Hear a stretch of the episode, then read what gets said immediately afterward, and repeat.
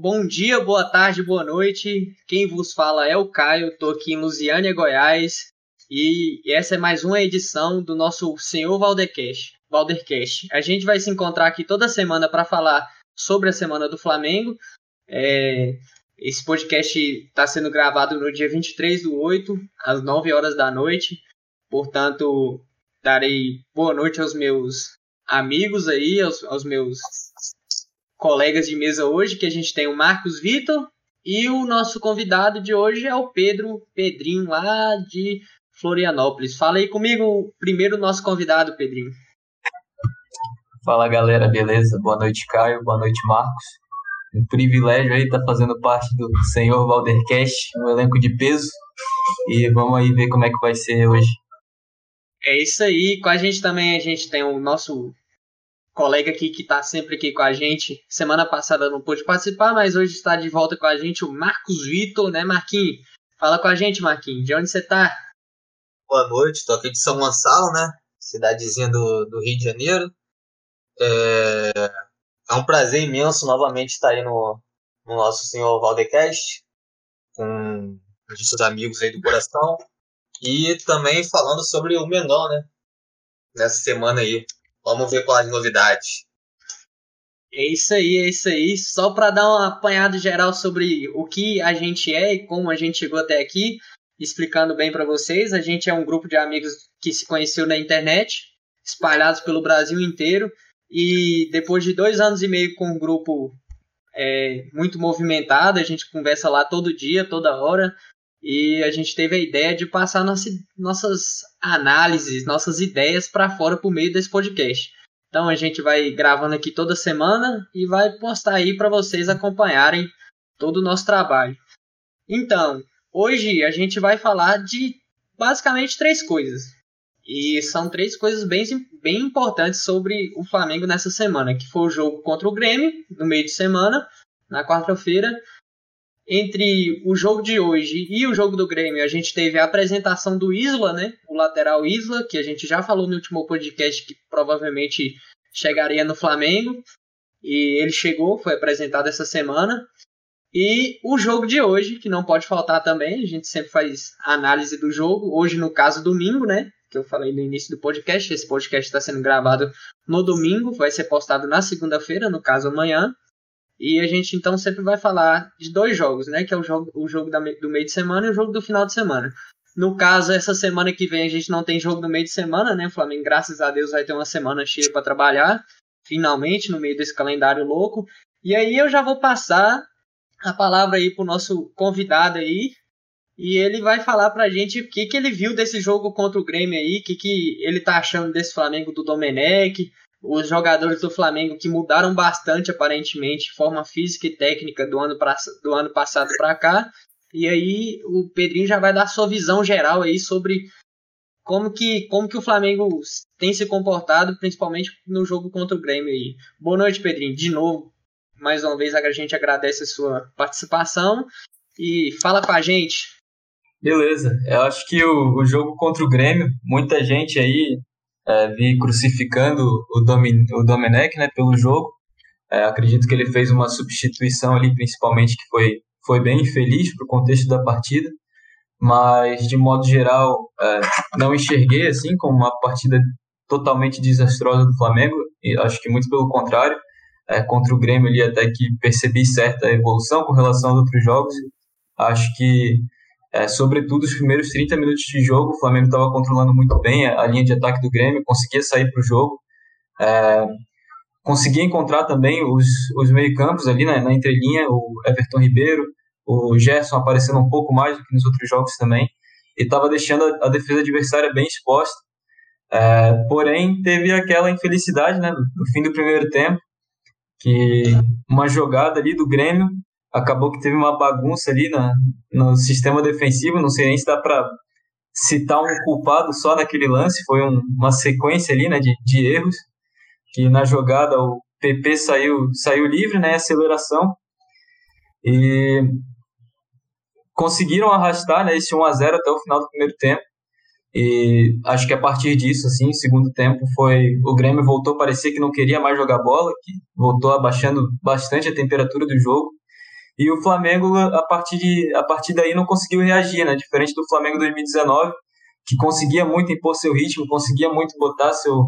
É, fazer a pressão, mudar ali o, a cara do jogo. O Flamengo do, do Domi ainda não consegue, né? Não, não consegue impor, parece que aceitou bastante ali a, é, o modo que o Grêmio estava jogando. Enfim, e acabou encontrando o gol de empate ali, é, puramente circunstancial também. Não, não sei nem se foi merecido, acho que o empate foi ruim para os dois times, mas acabou que ficou de bom tamanho para os dois também, né? Porque o Grêmio, se realmente quisesse vencer esse jogo, podia ter partido para cima do Flamengo ali no segundo tempo, que estava bem desestabilizado, e ter buscado aí uma vitória um pouco maior. Então acho que nesse jogo de quarta-feira aí o empate ficou de bom tamanho, acho que péssimo para o Flamengo, é, ruim para o Grêmio também, né? Porém, enfim, acho que teve certa evolução assim, que deu para ver pelo menos nos primeiros 30 minutos de jogo. É verdade, eu, eu concordo bastante coisa, com bastante coisas que o Pedro já falou aí. Eu daqui a pouco vou dar minha visão também sobre esse jogo, mas antes eu quero que o Marcos fale desse jogo aí, o que, que ele achou do Flamengo quarta-feira e o que, que dá para tirar desse jogo aí. Boa noite, Marcos, mais uma vez. Muito obrigado aí pela presença mais uma vez no nosso podcast. E aí, fala comigo. Boa noite, Caim. O prazer é todo meu, né? Como já dito anteriormente. É... O bom nesse de trazer esses convidados como o Pedro, como trouxemos o Ian, que ainda era convidado naquela primeira semana, é que os caras são lúcidos demais, né? Cara, os caras simplesmente cantam a bola e a gente só tem que concordar. É, eu concordo com, a, com, quase tudo que o, que o Pedrinho disse é, no nosso primeiro podcast. Foi o primeiro jogo do Domi. E a gente vinha comentando aqui sobre como seria a evolução do, do Flamengo nos jogos posteriores. É, teve o jogo contra o Curitiba, né, no qual não pude participar, não pude deixar aqui minha, minha visão do jogo. Só que pulando um pouquinho, só que também vou respeitar a ordem, primeiro falar do Grêmio e depois falar com. Só que nesse conjunto, uma coisa que a gente tem que levar em consideração é que o jogo do Flamengo hoje é muito mais posse de bola e menos verticalidade, como era com o Jorge Jesus. No jogo contra o Grêmio, por exemplo, também é um time que gosta de ficar com a bola, que o Renato se vangloriava por isso. Também faz parte do trabalho dele também, que é um time de muito posse de bola. A gente teve mais de 60% de posse de bola e isso tem sido recorrente nos jogos. Foi contra o Curitiba, mais de 60%. Foi contra o Grêmio, mais de 60%. E pulando um pouquinho o fator cronológico, também foi contra o Botafogo, mais de 60%. Então, nisso, na proposta do jogo que o, em que o Domenech se enquadra, o que ele propõe, está sendo bem executado. Só que, tecnicamente, os jogadores que a gente sabe que podem render mais, como o Gabigol, como o Bruno Henrique, estão muito abaixo. Isso também atrapalha bastante nos resultados que a gente vem tendo. Então, eu acho que quando os jogadores melhorarem tecnicamente, porque é meio difícil a gente fazer um paralelo do trabalho do Jorge Jesus com o trabalho do Domenech em questão de questão de resultados, sendo que com, com Jorge Jesus os jogadores estavam tecnicamente muito superiores a esse ano. Então é esperar continuar o trabalho e ver e a gente dá uma nota para esse trabalho do Domenech quando os jogadores estiverem em alto padrão, como estavam no ano passado também. Porque, a, claro que a tática também sobrepõe muito, só que tecnicamente o jogador tem que estar tá bem, né, cara? Porque se não tiver bem tecnicamente, não tem técnico que dê jeito.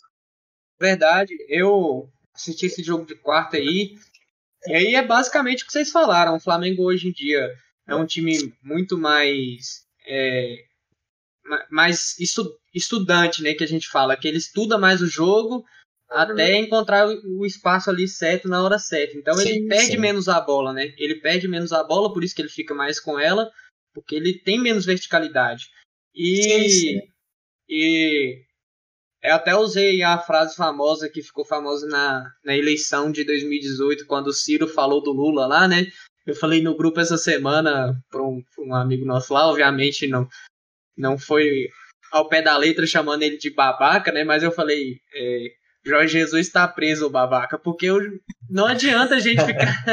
não adianta mais a gente querer esperar o Flamengo de Jorge Jesus não quando adianta. a gente não tem mais o Jorge Jesus no time. Não adianta, não faz sentido é mais isso. Não única... é mais o time. É verdade, cara. A única coisa que, que a gente, como torcedor, né, que eu acho que a maioria também busca um, busca um paralelo, né, busca se equiparar, porque creio, eu creio, eu não, tenho certeza que esse foi o Flamengo mais vencedor que a gente viu. Então, quando a gente tem um time tão vencedor, a gente sempre quer que os trabalhos subsequentes sejam tão vencedor quanto. Mas sabendo que é muito difícil.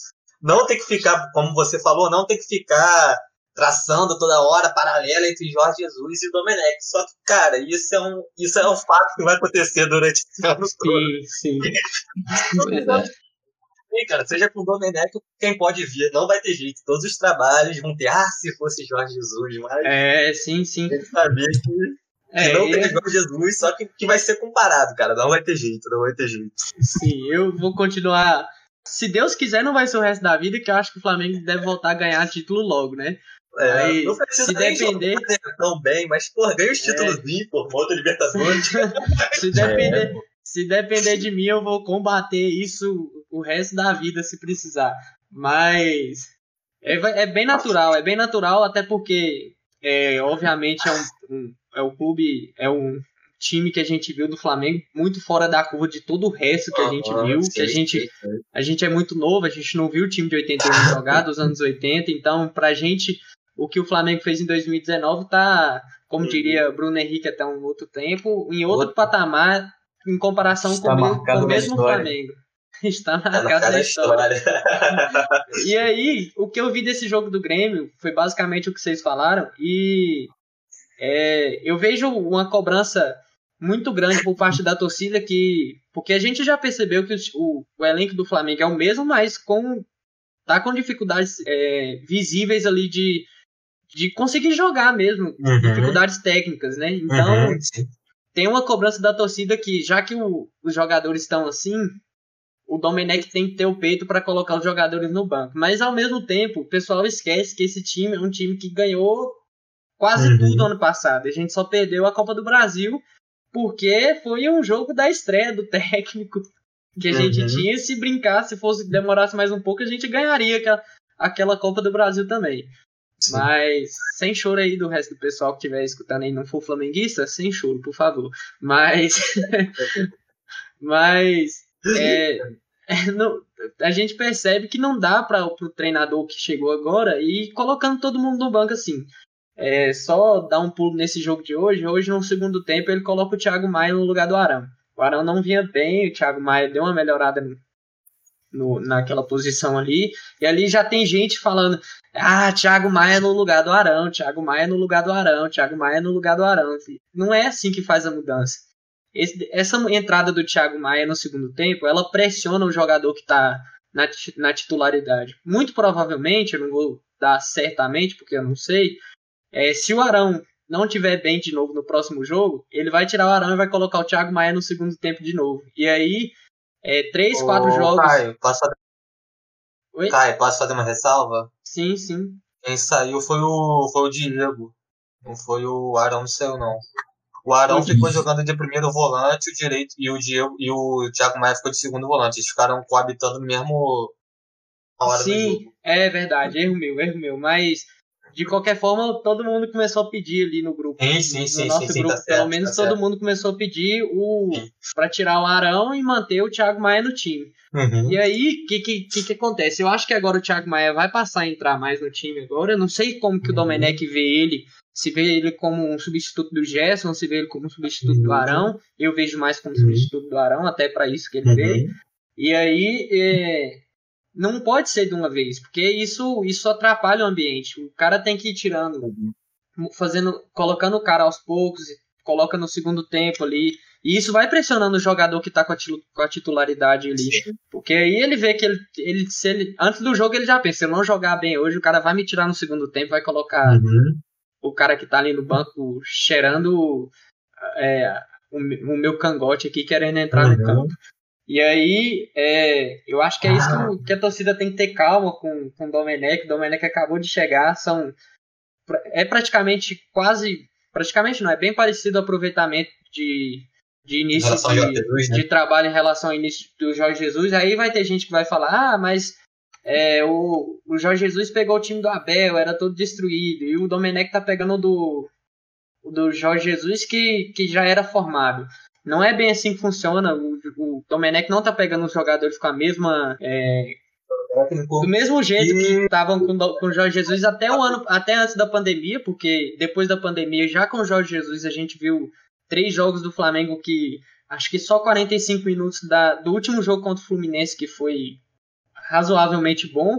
O resto foi para esquecer, que jogos horríveis, sofríveis de assistir, muito chutão e, e o time ali meio, meio cansado fisicamente.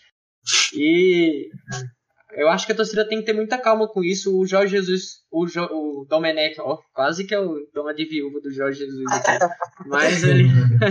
o Domenech tira o Everton Ribeiro no jogo contra o Grêmio, aí já vira aquilo todo, todo aquele. Uhum. Aquele alvoroço todo ali, aí eu coloco o Vitinho, o Vitinho faz a, Depois que o Vitinho entra, o Flamengo começa a finalizar mais. Tanto que a primeira finalização do segundo tempo foi aos 29 minutos e meio de jogo do segundo tempo. E a finalização é do Vitinho, depois que o Vitinho entra. O, o Everton Ribeiro estava bem no jogo, mas o Everton Ribeiro é um meia que ele ajuda muito, é, tem aquele passe curto dele, ele consegue manter a bola no, no com, com o time do Flamengo. Uhum. E mas o que o Flamengo precisava era de naquele jogo era ter mais verticalidade. Então ele uhum. colocou o Vitinho ali. Eu acho que ele, ele mudou certo, eu acho que ele mudou bem.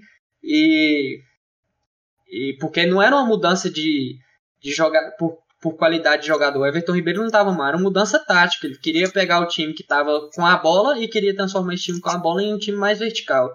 E foi o que aconteceu. O Vitinho começou a finalizar mais de fora da área ali, deu o primeiro chute aos 29 minutos e meio. Depois deu aquele chute, o Kahneman fez uma bela defesa ali, defesa de Tafarel, aquela defesa do, do Kahneman, e o pênalti bem marcado. Uhum. É, eu concordo com o Pedro quando ele fala que o Flamengo não merecia ganhar aquele jogo, não merecia mesmo. O Grêmio, pelo primeiro tempo que fez, e o inicinho do segundo tempo ali, até merecia vencer. Mas aí depois também começou, deu aquela recuada básica incrível, como o Renato tá fazendo isso agora com o Grêmio, né? Antigamente o Grêmio conseguia manter o controle do jogo, pegava a bola ali, ficava chutando para lá e para cá não era um time de fazer muito gol, mas conseguia manter a posse. Hoje em dia uhum. ele dá a posse pro adversário, igual fez com o Flamengo, e recua. E aí é, ficou parecia, recuando. Parecia sem vontade ali, né, de ganhar o jogo. Parece que abdicou de, jogar ali bola no, no segundo tempo mesmo. Sim, sim. Ô, o Grêmio... Caio, uma hum. coisa também do que você estava comentando, antes da gente, pra gente não passar, pra gente não atropelar os assuntos, é, o Jorge Jesus também, quando veio, teve aquela parada para a Copa América que deu tempo dele treinar, né? O Domenech não está tendo tempo para treinar o time. Tem esse, tem essa, tem essa, esse fator que também pesa pro lado do Domenech, né? Que o cara simplesmente não tem tempo para treinar o, o time, enquanto o Jorge Jesus teve esse tempo da Copa América, mais tempo para treinar o Flamengo. Sim, sim. Porque, olha, só continuando isso aí que você falou, é, muita gente cobrou que ele continuasse fazendo o Flamengo jogar como o Flamengo do Jorge Jesus fazia. O Flamengo de Jorge Jesus jogava daquele jeito por causa do método de treinamento do Jorge Jesus, que são outros métodos de treinamento diferentes do Domenech.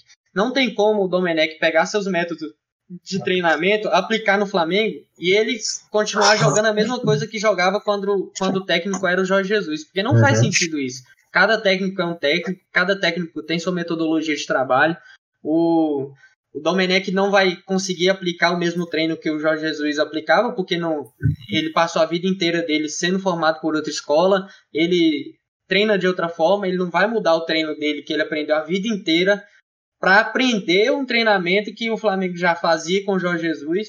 Então não faz nem sentido cobrar isso. O Flamengo está se adaptando ao novo treinador, vai correr diferente agora. Eu acho que agora que o Flamengo, com o passar do, do, dos, dos jogos, vai acertar. Porque o Flamengo está correndo muito. Se você pegar a quilometragem, é o que o Pedrinho falou no Sport TV esses dias. O Flamengo até corre muito, mas está correndo errado ainda. Os jogadores ainda não pegaram o jeito certo de correr, entende?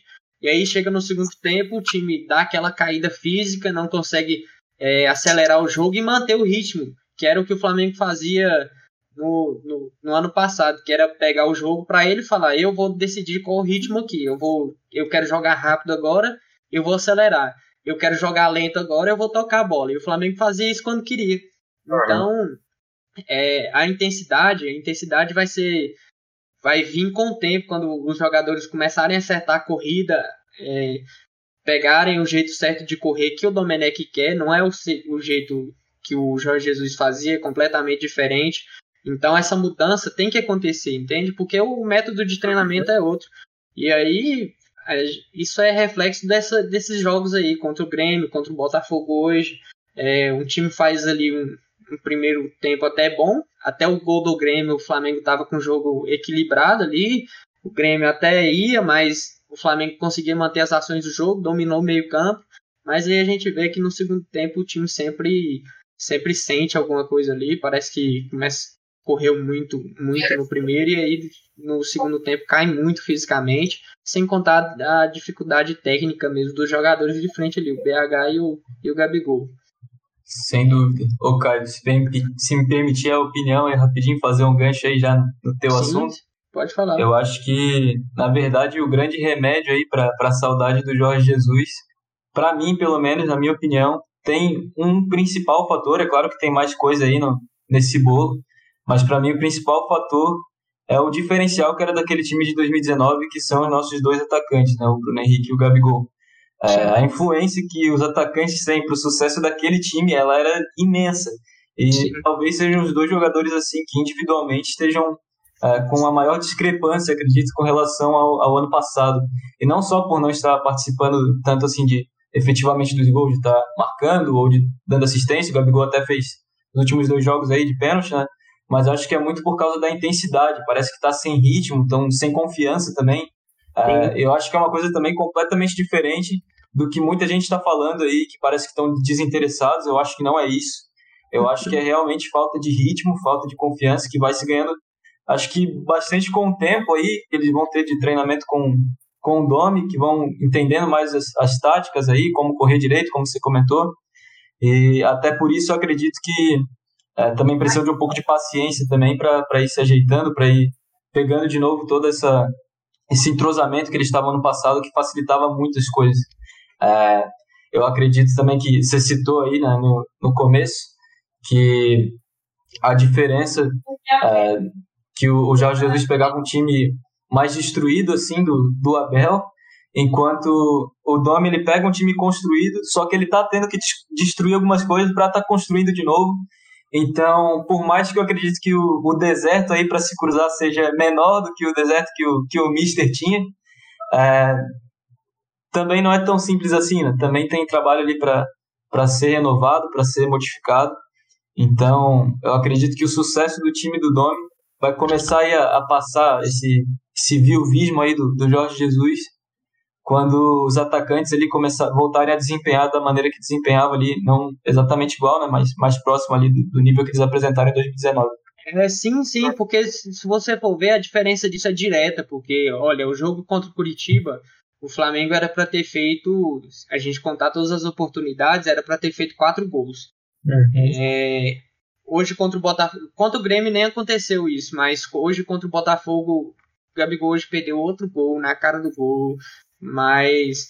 E aí, se for ver, essa influência é direta em cima do resultado. Mesmo com, com o Domenech chegando agora e fazendo suas mudanças, e o time sentindo a dificuldade das mudanças, obviamente, o time vai sentir. Era para estar tá ganhando jogos se não fosse. É, ganhando não, mas fazendo mais gols se não fosse essa, essa discrepância mesmo que você falou entre o, a dupla de ataque desse momento e a dupla de ataque do, do Flamengo até a parada da pandemia, né? É, então, é, é, isso, isso mesmo que você falou, a influência direta. Isso aí vai, vai influenciar no trabalho do, do, do Domenech, vai sobrar nas costas dele, obviamente, a torcida vai cobrar dele. E isso aí eu acho que com o tempo vai se ajeitando. Tanto que o, o Gabigol e o, e o próprio. O Bruno Henrique não. O Bruno Henrique ele costuma começar as temporadas, quando ele vai bem nas temporadas, ele começa ela desde o início já já dando pinta ali que ele vai bem. Mas o próprio Gabigol, ele sempre é parecido assim com o Agüero no City. Ele começa a temporada assim, vai, vai, vai evoluindo, de repente ele tá metendo gol todo jogo, todo jogo, todo jogo, e aí a gente vê como é que é. Espero que esse ano não seja diferente, aconteça a mesma coisa. 2018 dele foi assim, um pouco do 2019 foi assim também. A gente, eu lembro que muita gente xingava o Gabigol no início do. Eu não, digo, eu não digo pouco, não, eu digo muito, hein? Que em 2019, naquele carioca, ele perdeu muito gol, mano. Sim, era, era difícil, era difícil. Porra, meu Deus do céu. E, e em 2018 foi a mesma coisa. O primeiro semestre dele com, com, com o Cuca lá foi. Com o Cuca não, era outro treinador no Santos, era o Jair Ventura. O Jair, é. É, foi horrível. E aí, no segundo semestre, ele foi engrenando e foi artilheiro daquele campeonato brasileiro, né? É, o, é, cara, cara, quando ele é, pega, grudar, fazer gol, ninguém para é, ele, não. Eu acho, eu acho que esses caras, cara, o BH, o BH e o Gabigol, eles dependem muito de estar bem fisicamente para estar bem tecnicamente também. O, não, não, eles não são como outros jogadores que são muito técnicos e às vezes mesmo mal fisicamente, os caras a técnica sobrepõe. Sim. Sabe? Eles precisam estar bem fisicamente para eles estarem bem tecnicamente, entende? O jogo deles é muito sim, sim. Dos, dos, de ambos, ambos. Tanto do Gabigol quanto do, do Bruno Henrique. Eles têm que estar bem fisicamente para fluir tecnicamente. Sim, para a torcida ver o, o, Bruno Henrique dar aquele bote que ele deu no Jeromel lá na, na Libertadores contra o Grêmio, o, o Bruno Henrique tem que estar em, em condições físicas perfeitas para dar aquele bote e tomar aquela bola. Sim, então, para a gente sim. ver o é. Bruno Henrique dá aquele tapão na frente assim do zagueiro que ele dá na bola e sai correndo para pegar, ele tem que estar tá em condições físicas Sim, perfeitas. Essa era a jogada característica dele, sempre Sim. acontecia isso. Ele chegava, dava um bote, explodia e ninguém pegava. O próprio. Gabigol também, agora que na, nessa Recopa Sul-Americana aí, que ele, ele tava, que ele, um dos gols ele Nossa. pegou a bola na lateral, deu-lhe um deu um corte pra frente, saiu correndo igual um maluco, é muita explosão, cara. O cara tem que estar tá bem fisicamente. E olha que foi nesse ano, né? Antes da pandemia. O cara sim, bota sim. na frente, cara, explosão, quando ele tá bem, não dá para pegar. Só que ele não, não fisicamente, dá para você ver que o Gabigol não tá bem fisicamente. É, aquela finalização. A finalização dele, muita gente fala que, que o melhor finalizador do Brasil é o Gabigol disparado. Eu até concordo com essa afirmação. E mas para isso ele precisa estar bem fisicamente, porque o bom finalizador, é. ele tem o jeito exato de bater na bola, o perfil. E se, é. se tiver uma coisa errada no corpo dele, ele vai bater errado. Não adianta. ele não vai conseguir ajustar ali no momento certo. Ele tem que ter a velocidade e a agilidade para é. conseguir arrumar o é. corpo para chutar. É então, eu acho que tudo isso vai se ajeitando aos poucos. E a torcida do Flamengo precisa ficar mais tranquilo. Eu acho que é difícil pedir isso ao torcedor. O Flamengo pode até não ganhar esse campeonato brasileiro, mas a torcida precisa lembrar sempre que esse projeto do Flamengo é sempre a longo prazo. O projeto financeiro é feito a longo prazo. Um projeto com um treinador que vem da Espanha, é, passou a vida dele treinar, é, trabalhando junto com, com Guardiola. Esse cara sabe de futebol, não, ele não é um, nenhum Zé Ninguém do mundo, então e o projeto dele, ele já falou que quer fazer um projeto a longo prazo. A torcida precisa ter mais calma, entende? É, é difícil pedir isso da torcida, né? Principalmente a do Flamengo. Mas eu tenho fé que a gente vai pedindo assim, vai entrando na cabecinha de cada um. E um dia, um dia a gente consiga ter um time mais. Não banana, mas ter paz. A gente já tem o, o Marcos Braz lá, é só confiar que ele vai cobrar direitinho. Isso. É, e aí, né, no decorrer dessa semana, logo depois do jogo contra o Grêmio, a gente teve a apresentação do nosso novo lateral, né? Nosso grande Isla. Isla foi apresentado. É... Fala caralho, cara, calma, pô.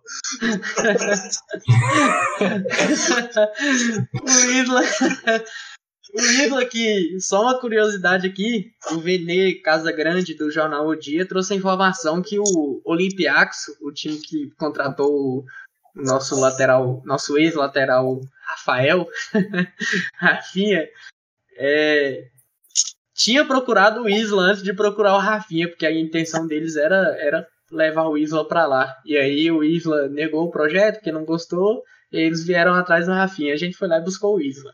Então, acho que, não sei. Eu... lá. Rafinha entregaria também. Entregaria, né? A gente vai descobrindo que um tempo aí se, se o Rafinha, Rafinha entregaria. Mas eu tô bem otimista. Eu tô bem otimista com, uhum. com o. Isla. E é, não sei o que o Pedro acha, já vou perguntar para ele aí o que, que ele acha da contratação do Isla aí, o que, que, o, que, que ele acha que o Isla vai agregar ao Flamengo aí, chegando para substituir o, o Rafinha no, no, meio não, né? No início da temporada, porque a temporada do, do futebol brasileiro está começando agora. E aí, Pedro, o que, que você acha do Isla e como é que vai ser essa, esse Isla do Flamengo? Sinceramente, sinceramente, não acompanhava muito assim muitas partidas do, do Isla no futebol europeu e acho que, acho que quando tinha mais contato, provavelmente ele era vendo ele atuar pela seleção chilena. É, só que daquele jeito, né? É, normalmente o lateral não é o que chama muita atenção no time, assim, a não ser que seja um lateral craque, né? E acho que no time do Chile era a mesma coisa, a gente prestava muita atenção nos atacantes, nos volantes ali do Chile, no meio, meio campo. É, porém, no, nas laterais, assim, não realmente não, não, me, não me recordava de muitas partidas do, do Isla. Eu acho que no futebol europeu também não. É, porém, acho que todo flamenguista aí que se preze já deu uma boa pesquisada, já deu uma boa olhada para ver alguns lances do Isla, entender mais ou menos uh, o posicionamento dele no campo, como ele joga, as características. E acho que uh, com certeza é um cara experiente, não fica não se fica 12 temporadas na Europa à toa, né? Então, com certeza é um cara que vai vir para o Flamengo, vai agregar bastante. E para tentar suprir né, esse grande buraco aí que, na verdade, o Rafael aí deixou nesse time do Flamengo, ou tá saindo do time. Então, com certeza vai ser muito importante. E acho que também pelo fato de que os que a gente tem atualmente no nosso time são garotos, são muito inexperientes, muito jovens, com um perfil completamente diferente do, do, do Rafinha. É, não só de jogar, mas também um perfil, a característica pessoal deles, né, de personalidade. Rafinha era um cara que era um, líder para o time, é, que se impunha bastante na partida diante dos adversários, que já botava certo respeito também pelo, pelo histórico dele. Acho que o Isla é, vai poder talvez chegar e tentar tapar esse buraco um pouco melhor do que o João Lucas e o, e o Mateuzinho, que enfim, João Lucas infelizmente ainda teve a contusão no, no jogo de quarta-feira que deixou ele, ele fora do jogo de hoje. É, e eu não gostei muito, na verdade, da, da atuação do, do Mateuzinho diante do Botafogo, mas acho que isso aí a gente comenta mais pra frente. Então acho que o Isla vai ser muito importante sim pra esse time. Uhum. Espero que já, já chegue encaixando, assim como o Rafinha foi no ano passado também. É isso aí, o, o Marcos. E aí, que isso já repassa a mesma pergunta para você e, e aí, fala pra gente aí que, qual a sua expectativa do Isla no Mingão. É, cara, bem, o nível lateralístico do Brasil eu acho muito baixo. Eu acho os laterais daqui. Pera, como é que é? o nível dos laterais do Brasil eu acho muito baixo. Agora falando sério, eu acho o nível daqui muito baixo. É, realmente não tinha ninguém aqui, né? Com exceção de alguns nomes que estão surgindo aí, como o Guga, que apesar de ser titular no Atlético Mineiro, ainda seria uma aposta mas para o nosso time eu achei uma, uma boa, um bom alvo, o Isla, um cara que só jogou na Europa, né? Se eu não me engano, o primeiro clube profissional dele que ele jogou foi o Udinese. É, é, uma coisa você pode ter certeza, que como a gente busca já taticamente as questões dos técnicos europeus, jogador é a mesma coisa. Intensidade, é, intensidade tática, os caras veem futebol de outra forma. Então, eu acho que vai ser uma, uma adição aí pro time. Acho que dentro dos laterais disponíveis era o melhor. Estava é, sendo disputado né, até pelo Boca, pelo Betis também, e Valência também estavam querendo ele. E veio pro Flamengo, graças a Deus. Inclusive falou pro Boca que agradecia o. Agradeceu o convite, mas não queria sair da Europa. O cara veio falar que não queria sair da Europa né, aqui no Mengão. Então, acho que assim, um cara que tem muito aí a, a oferecer pra gente, que vai ser. Pra mim, vai. Não vou, não vou zicar, mas pra mim vai deitar aí na lateral do Brasil. O Isla aí vai deitar nessa lateral do Flamengo aí. Tão bom quanto, quanto o senhor Rafael, que veio também e deitou. O Isla vai ser a mesma coisa, porque é outro nível de lateral em relação às laterais do Brasil. Uma coisa que, que vale lembrar aí também sobre, sobre o Isla é que ele é uma das bases daquela geração é, chamada pelo, pelo povo chileno, né, geração de ouro do Chile. É, são quatro Sim. jogadores aí, na verdade, que fazem essa base, que é o Isla, o Medel, o Vidal e o Sanches, que jogaram juntos ali praticamente na, pela, pelo, pelo selecionado chileno desde o Mundial Sub-20 de 2007. É, e desde então seguiram carreira aí na, na seleção nacional deles e conquistaram aí duas Copas Américas, inclusive. Então, uh, o Isla é um desses jogadores, né? Ele é parte dessa base aí. Então, com certeza é muito importante. É, Eu sabia que o nome dele tem dois Isla, mano. Eu descobri hoje. Dois Isla? tem dois Isla. Como é assim? Maurício Aníbal Isla Isla. Que isso, é, cara, Sério? o cara, Sério? o cara, o cara é sério? doido.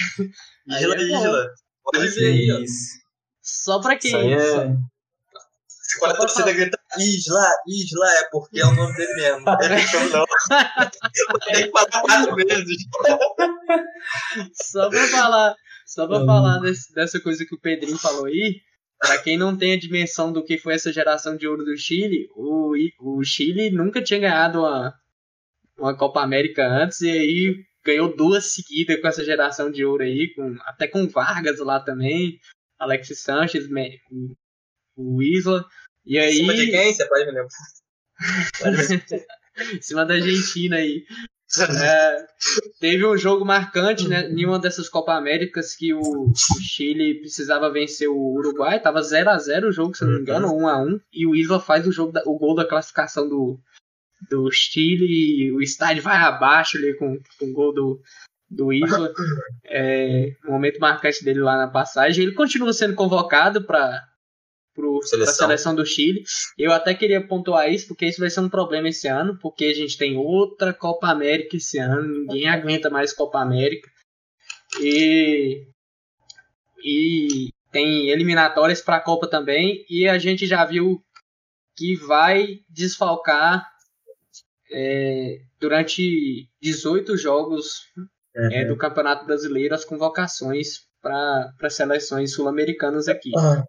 E aí isso vai dificultar um pouco para o Flamengo, porque o Isla, o Isla é constantemente convocado pela seleção chilena, é o Rueda que tá lá, flamenguista aí que amava o Rueda, o Rueda Nossa. tá lá no Chile. e, e vai mais uma vez sacanear a gente, com certeza, é, convocando o Isla todo, em todo jogo do Chile. Ou seja, provavelmente o Isla vai ser desfalque muitas vezes nesse Campeonato Brasileiro. Eu É, acho que o Flamengo. Hum? Pode falar. Caio, querendo levantar uma. uma levantar, logo que se levantou a bola, vou dar uma de âncora e vou perguntar para vocês dois. Com essas convocações do Isla, você ficaria tranquilo com a lateral de João Lucas e Mateuzinho ou acha que tem que buscar alguém aí para suprir a reserva? Olha, é, eu vou responder que eu já estava falando, desculpa Pedrinho, Aham. mas eu vou, eu vou, eu já ia falar que o Flamengo, eu, eu se eu fosse o Marcos Braz nesse momento, eu dava uma esperada para ver e, e testava aí o, o João Lucas e o Mateuzinho com como reservas do, do Isla, pelo menos no primeiro momento. E aí, se lá no meio da temporada é, der algum problema, a gente vê que não vai dar certo. Pode até ser tarde demais, mas Flamengo acho que consegue tirar um lateral de algum outro time aí, do Brasil mesmo, nem precisa buscar no exterior, para tentar repor ali o banco de reservas. Mas eu acho, eu tenho muita confiança no. Não mu- muita, muita não, mas eu acho que para reserva o João Lucas não decepcionou. Ali, o gol, o gol com o Grêmio, ali eu não. Até a gente discutiu bastante sobre isso no grupo. O gol do Grêmio teve um problema ali que foi é, o time do Flamengo fez a pressão na frente, subiu muito, e ali o Arão e o Gerson subiu para fazer, para tentar dar o combate ali para tomar a bola no campo de ataque do Grêmio. Normalmente, para que a gente a gente até acredita que o Flamengo sempre sobe todo junto para fazer essa pressão na frente. O que aconteceu ali, no, continuando, só para dar uma pontuada lá naquele jogo do Grêmio e falar um pouco do João Lucas. É, o Arão, ele fica um pouco mais quando a gente vai fazer essa pressão e ele espera que ele passe pelo meio ali. Só que dessa vez o Arão subiu e ficou junto com o Gerson dando combate. Ele surgiu um buraco entre, a, entre o Gerson e o Arão e a linha de zaga. E foi ali que o, o PP partiu em direção ao gol pelo meio ali. E o João Lucas, obviamente, teve que acompanhar, porque não tinha ninguém ali naquele meio para acompanhar o, o PP. E o João Lucas puxou com ele, foi até lá na frente. E é, como o Pedrinho já falou, foi um problema de toda a zaga ali. E ali o Ilharão teve que voltar, porque estava muito lá na frente, não dava tempo dele voltar para o meio. Ele voltou na lateral do João Lucas, que era onde o Grêmio não estava é, atacando incisivamente, porque o, o PP tinha puxado a bola para outro lado e a bola já estava no canto esquerdo da defesa do Flamengo com o Alisson. E ali o João Lucas se atrapalhou um pouquinho para fazer a troca ali com, com o, o Rodrigo Caio.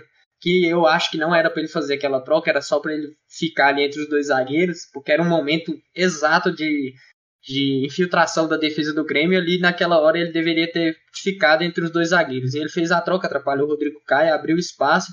E a gente vê que ele dá o passo para trás e o, P, e o PP sai das costas dele, dá o passo na frente dele. Então ele, ele se atrapalhou um pouco, mas óbvio que a, a, o empate e o gol do Grêmio não foi só culpa do, do João Lucas, foi culpa de todo um, um, um, problema defensivo que teve o Flamengo. Não foi, não foi diretamente culpa dele. Ele só teve um, deslize ali que poderia ter ajudado caso o PP não achasse aquele espaço.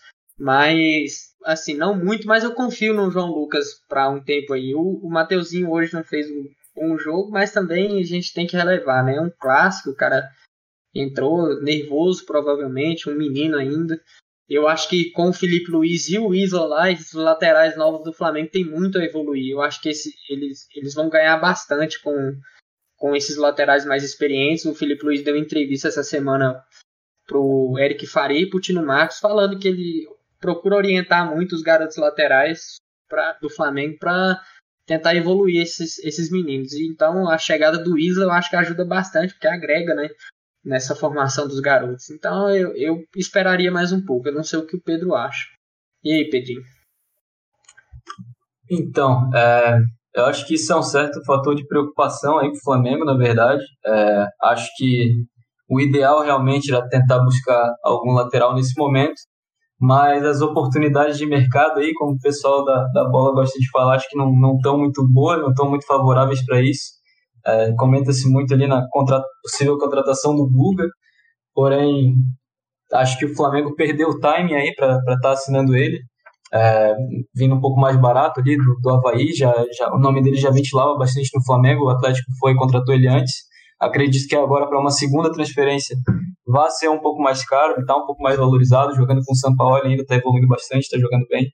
Então, apesar de eu gostar um pouco do nome do Guga, é, acredito que seja meio difícil assim de, de acontecer essa transação. É, além disso, não vejo muitas opções, na verdade. E você comentou de possivelmente aí também, né, ter uma é, tirar de algum time brasileiro, algum lateral daqui. Só que a gente provavelmente teria que tirar algum reserva de algum time brasileiro, né? Porque tem a regra dos sete jogos do Brasileirão, então hum, verdade. Para tirar um titular aí provavelmente não não supriria as necessidades do Flamengo. Então acredito que para esse momento, tendo essa, essa escassez aí, né, de, de opções no mercado, uh, o Flamengo consiga seguir com as opções que tem atualmente. Acho que um detalhe importante que tem que citar é que quando o João Lucas se machucou no jogo contra o Grêmio, quem entrou no lugar dele foi o René, e o René é um jogador que eu gosto bastante, pessoalmente, divide opiniões aí, e o René entrou muito seguro, entrou jogando muito bem, é, defensivamente, ele é um cara que passa bastante segurança para a defesa. E ele até acertou uns passes ali é, mais verticais ali que o João Lucas não estava arriscando, né, por ser um garoto. É, ele tem bastante disposição física, né, o João Lucas, para dar o apoio lá na frente, tentar um cruzamento. Mas esses passes verticais aí, mais, mais de construção do, do, no início da jogada, o, o René acho que já tem um pouco mais de confiança para estar tá fazendo isso. E acho que ele entrou muito bem ali como lateral direito improvisado. Eu acho que se for o caso, ele pode ter mais algumas é, alternativas aí, né, né, né mais algumas oportunidades de fazer essa função durante a temporada. É, mas enfim, ainda tem o João Lucas e o Mateuzinho aí para estar tá evoluindo, acho que os dois simultaneamente para estar tá brigando aí pela, pela mesma vaga também. Mas não, não descarto a possibilidade do René aí, não sei o que vocês acharam dele na lateral direita para falar a verdade, eu nem sei por que, que o René divide opiniões. De deveria ser unanimidade que o René é um lateral que o Flamengo deveria agradecer a presença dele no elenco, até dar um aumento se brincar, porque o René, ele sempre que entra é muito regular, até quando é improvisado, ele tem uma regularidade incrível, principalmente defendendo. Eu acho, eu acho incrível tanto que ele passa confiança quando vai entrar. Eu não eu, antigamente até a gente sentia medo quando ia entrar o René, mas hoje em dia a gente vê que vai entrar o René, a gente já fica ali mais tranquilo. Não vai ser a mesma coisa do Felipe Luiz, obviamente, porque o Felipe Luiz acho que é outro nível de lateral em relação a qualquer lateral que a gente tem esse no é Brasil. É craque, esse é craque. Esse é craque, então. Mas o René entra ali, ele não decepciona, ele não consegue decepcionar, porque ele praticamente anula as jogadas ofensivas do, do time adversário pelo lado dele. Hein? Eu acho incrível isso e ele sempre aí, sempre como o Pedro falou, dividindo opiniões. Eu nem sei porquê, porque para mim é um, uma, uma unanimidade o, o tal do René no Flamengo. Então, Tem uma, pra... pode falar. Uma certa sombra ali, acredito, do ano amaldiçoado de 2016, que é um ano que na verdade ninguém no Flamengo jogou muito bem, né? Enfim, acho que dali pode ser que algumas atuações dele o pessoal tenha marcado e até hoje, é, enfim, ah, o pessoal sim. implica bastante. Até com o Arão, né? Era assim por oh. bastante tempo. O sim. Arão teve que fazer vários jogos acima da média no passado para estar tá voltando a ganhar esse, esse, voto de confiança da torcida. Então Sim. acredito que muita gente ainda tem essa imagem, mas na minha opinião o René já é indiscutível também. É. A torcida do Flamengo pegar no pé não precisa de muito, né? Infelizmente. É verdade. É verdade. A torcida, a torcida que, que é uma torcida que tem um grande poder em apoiar, também tem um grande poder em queimar as pessoas à toa. Mas, é o quê? É, Marquinhos. É, com palavras fortes aí hoje no nosso podcast. e aí a gente, depois de tudo, de toda. Ah, Caio. Toda essa... é... oi, oi, oi. Lembrando que a gente ainda tem dois, dois vaguinhas de estrangeiro aí pro, pro time, né? Se eu não me engano, só tem três, né, agora, né? É, agora a gente é tem o Pires que Pires tá lá enfiado. Lá. Tem o Pires e tem o Isla, né? Ainda dá pra gente buscar no mercado aí alternativo é. umas duas pecinhas. Né? Ventilar aí. até três, tirando se Pires foi embora, mas. Tá igual a Berri, não quer largar o osso de jeito nenhum. Ventilar aí o nome do Montiel, mas é, muito caro, cara, aparentemente. É, caro demais. 8 milhões tá... de euros, eu não, eu não, eu não, não dou não. estudo do Montiel. Mas. É... E aí, depois de falar do nosso próximo lateral graças a Deus já contratado, é, a gente tem, teve o jogo de hoje, né? Que infelizmente eu tive um probleminha e não pude assistir. Eu não tava dormindo, viu, gente? Porque tem muita gente que pensa que a gente perde o jogo da manhã porque tá dormindo. O jogo 11 horas da manhã não tô dormindo, não. Acordei 7 horas hoje que eu tinha um compromisso. E eu não tô furando quarentena também, que eu sou grupo de risco. Mas. hoje teve o jogo lá contra o Botafogo. O Flamengo empatou mais uma vez em 1 a 1 com pênalti nos acréscimos. E, e, e a torcida já tá alvoraçada de novo. De novo não, né? Continua alvoraçada porque não, não, não, não parou desde o jogo contra o Grêmio. E, e aí, Pedrinho, o que, que você viu desse jogo de hoje contra o Botafogo aí? Triste, triste. Acho que um pouco diferente do, do jogo contra o Grêmio. Não deu para perceber tanta evolução assim. Não sei se teve, na verdade, uma parte do jogo que dá para destacar que o Flamengo teve uma cara ali um pouco diferente, que jogou um pouco melhor. É, enfim, acho que esse jogo, Bruno Henrique e o Gabigol, como já mencionei, né, deixaram bastante a desejar. Acho que não só. Nesse jogo também, é, diferentemente do jogo contra o Grêmio, senti que o Flamengo teve mais dificuldade de estar tá fazendo aquela é, infiltração ali nas linhas do meio campo, de estar ultrapassando ali os jogadores do Botafogo. Achei que o Botafogo deu uma certa congestionada ali, o jogo ficou meio travado. Enfim, é, o time do Botafogo é um time que tecnicamente muito muito inferior ao Flamengo, muito mesmo. Eu acho que deveria ter sido deveria ter tido um pouco mais de facilidade o Flamengo de estar quebrando essas linhas, de estar fazendo é, uma jogada ali mais vertical, de estar mantendo mais a posse de bola, uma posse de bola mais ofensiva do que defensiva é, muitos erros de fundamento. Achei que, como eu tinha mencionado, né, ali na lateral direita, o Mateuzinho deixou bastante a desejar, é, toda hora recebendo bola nas costas, é, em muitas oportunidades, bolas longas, né, de, de, longa velocidade. O jogador do, do Botafogo, não, não lembro exatamente o nome agora, o menino camisa número Luiz 7. Luiz Isso, esse mesmo. Sempre muito rápido ali, ganhando praticamente todas as jogadas para cima do Mateuzinho. Então, achei ele bastante nervoso ali, né? É um, é um garoto, a gente tem que lembrar disso. É, é um garoto que tá fazendo, fez aí sua primeira partida no, no profissional. É, mas, enfim, achei que deixou bastante a desejar ali, faltou certa ousadia. É, o João Lucas acho que mostrou um pouco mais de, de, personalidade no teste que ele teve contra o Grêmio, um, uma certa segurança defensiva um pouco maior também e acho que em geral faltou muita intensidade para o Flamengo. É, outra coisa que é importante ressaltar desse jogo é que o, o técnico, né, o Domi, ele alegou ali que deixou joga, dois jogadores fora por causa de, do, do, ritmo e tal, que tá muito puxado, que, que é muito puxado jogos a, dois, a cada dois, três dias. Então ele, ele optou aí, né, por deixar o, o Arrascaeta e o Gerson no banco para dar essa, essa descansada. E isso é uma coisa que não soou muito bem para mim, na verdade.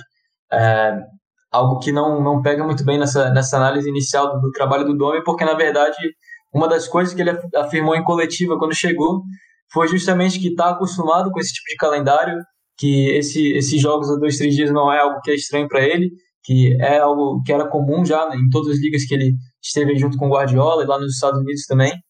Enfim, comentou que teria que fortalecer ainda bastante né, os jogadores para estar tá aguentando esse ritmo e acabou que deixou eles fora e alegou depois na coletiva que, enfim, foi essa a razão deles terem ficado.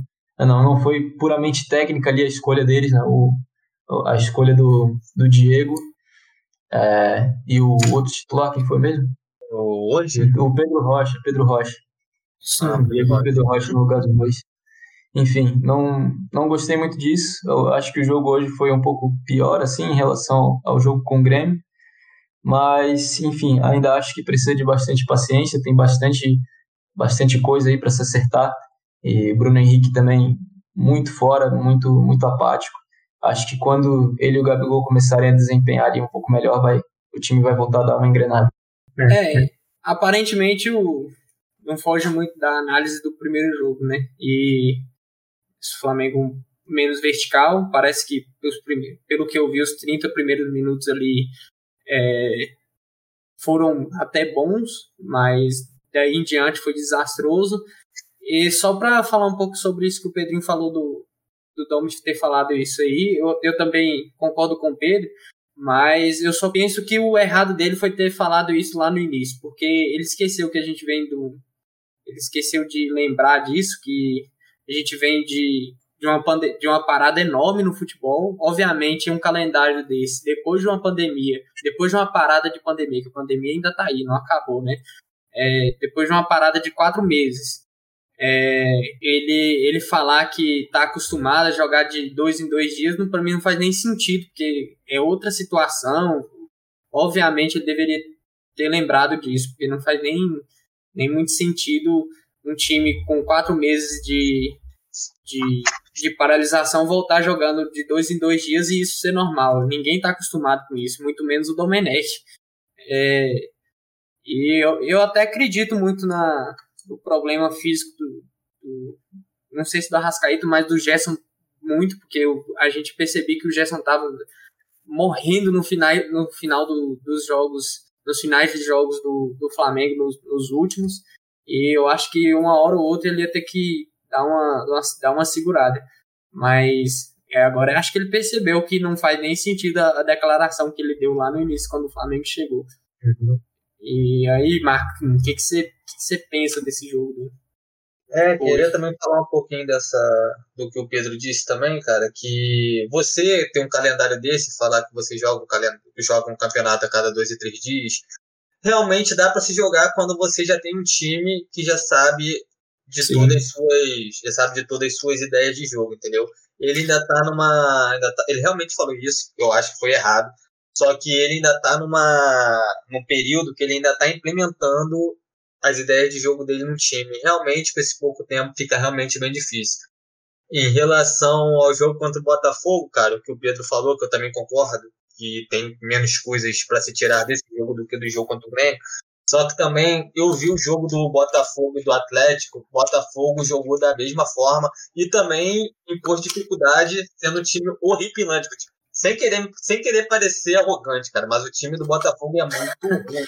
O time do Botafogo contra o Atlético Mineiro tomou um baile e ganhou de 2 a 1 um, Mas tomou um baile, cara. A posse de bola foi mais de 70%. Os caras finalizaram três vezes mais mas ganhou o jogo. Só que você praticar um bom futebol contra o Botafogo é difícil porque eles jogam todo compacto para trás, cara.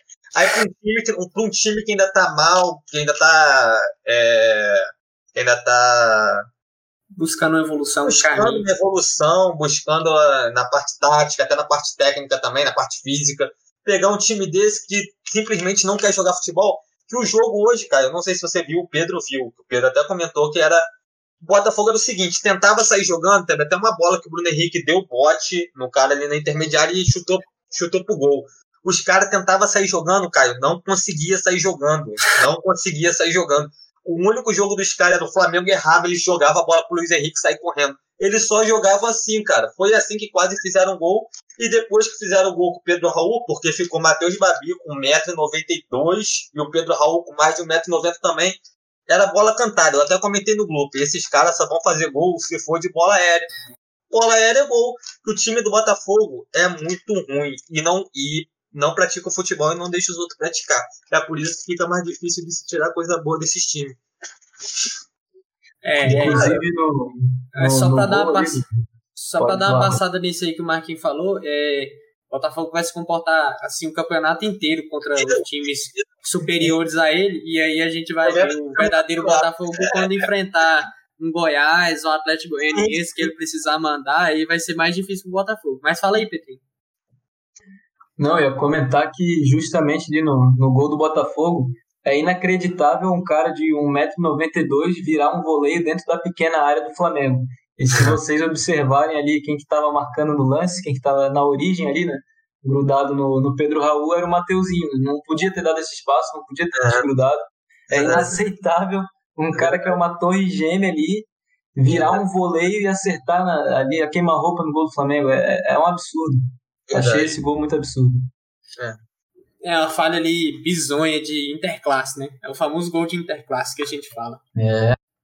No mais. É a gente dá um mole desse, que a gente bota o grandão pra marcar o maior, né? Nem no Interclasse a gente dá um mole desse. é verdade. É. Eu vi no Interclasse um.